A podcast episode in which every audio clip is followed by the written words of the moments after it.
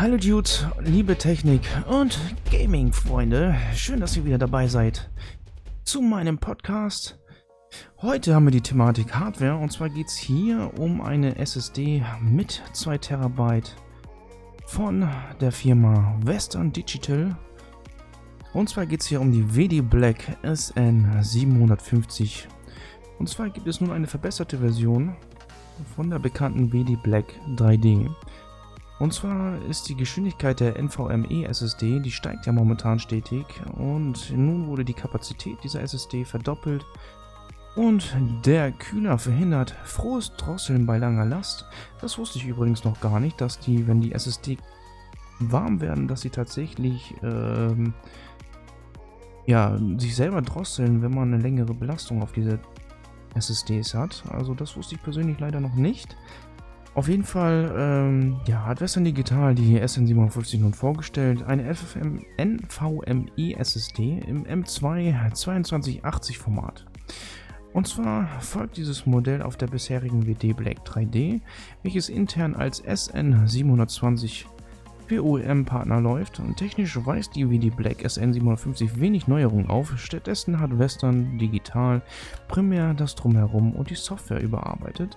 So sitzt also auf der bestückten Platine weiterhin der als SanDisk 2082007011 betitelte Spectrum Controller, welcher DDR4-Speicher als DRAM-Cage nutzt und zwei Packages mit 64 Layer NAND Flash mit drei bittigen Zellen entspricht die sequentiellen Lesegeschwindigkeiten steigt von 3,4 GB auf ganze 3,47 GB und schreiben soll die SSD nun 3 GB anstelle von 2,8 GB.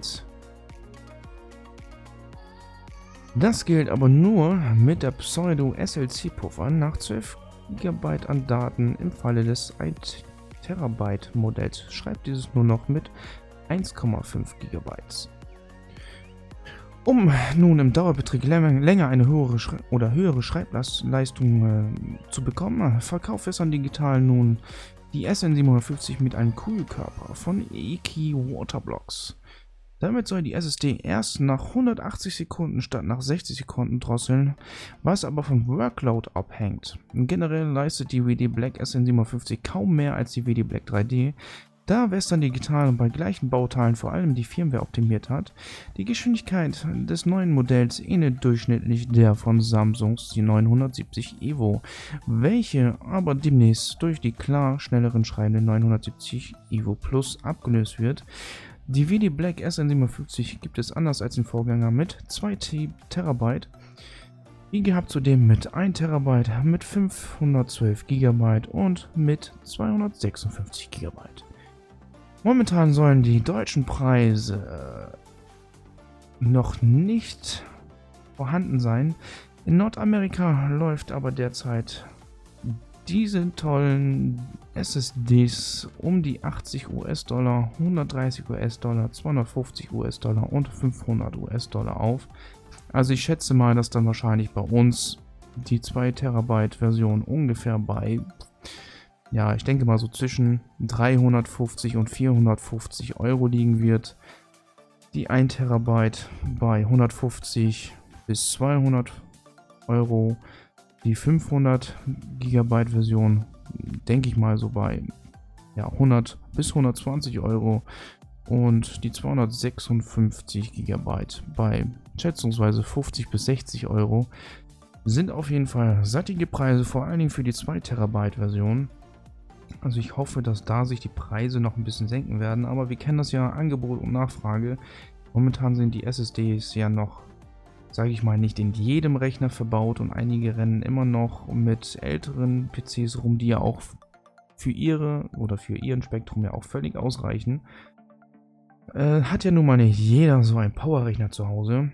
Auf jeden Fall klingt das Ganze doch sehr interessant. Äh, vor allen Dingen, dass die sogar drosseln. Ich weiß jetzt gar nicht, ob das wirklich nur die Western Digital ist oder ob das auch bei anderen SSDs so ist.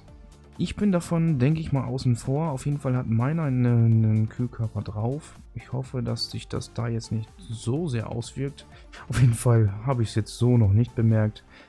Macht auf jeden Fall Spaß mit solchen Dingern. Also es gibt auf jeden Fall, wenn man noch normale Festplatten gewohnt ist, nochmal einen totalen Geschwindigkeitsschub. Ich finde so von einer normalen SSD zur M2 den Unterschied nicht so extrem. Es macht ein paar Sekündchen aus, aber ich, das, also mich persönlich hat es jetzt nicht extrem vom Hocker gehauen, muss ich mal so sagen.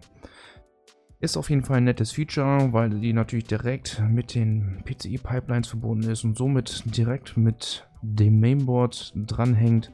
Für Windows und für schneller laufende Programme oder für Videobearbeitung denke ich auf jeden Fall ein nettes Feature. Für viele, die viel Rechenpower brauchen und viel Daten hin und her schieben. Auf jeden Fall geile Sache. Damit sind wir hier mit diesem Thema auch schon zu Ende. Vielen Dank, Leute, dass ihr zugeschaut habt. Schaut doch bei meinem YouTube-Kanal vorbei. Twitter, Instagram bin ich natürlich auch immer aktiv. Und ja, wenn ich mal wieder streamen sollte, natürlich auch YouTube oder Twitch, bin ich auch unter anderem zu finden. Bis zum nächsten Mal, euer Mr. Sirok 86.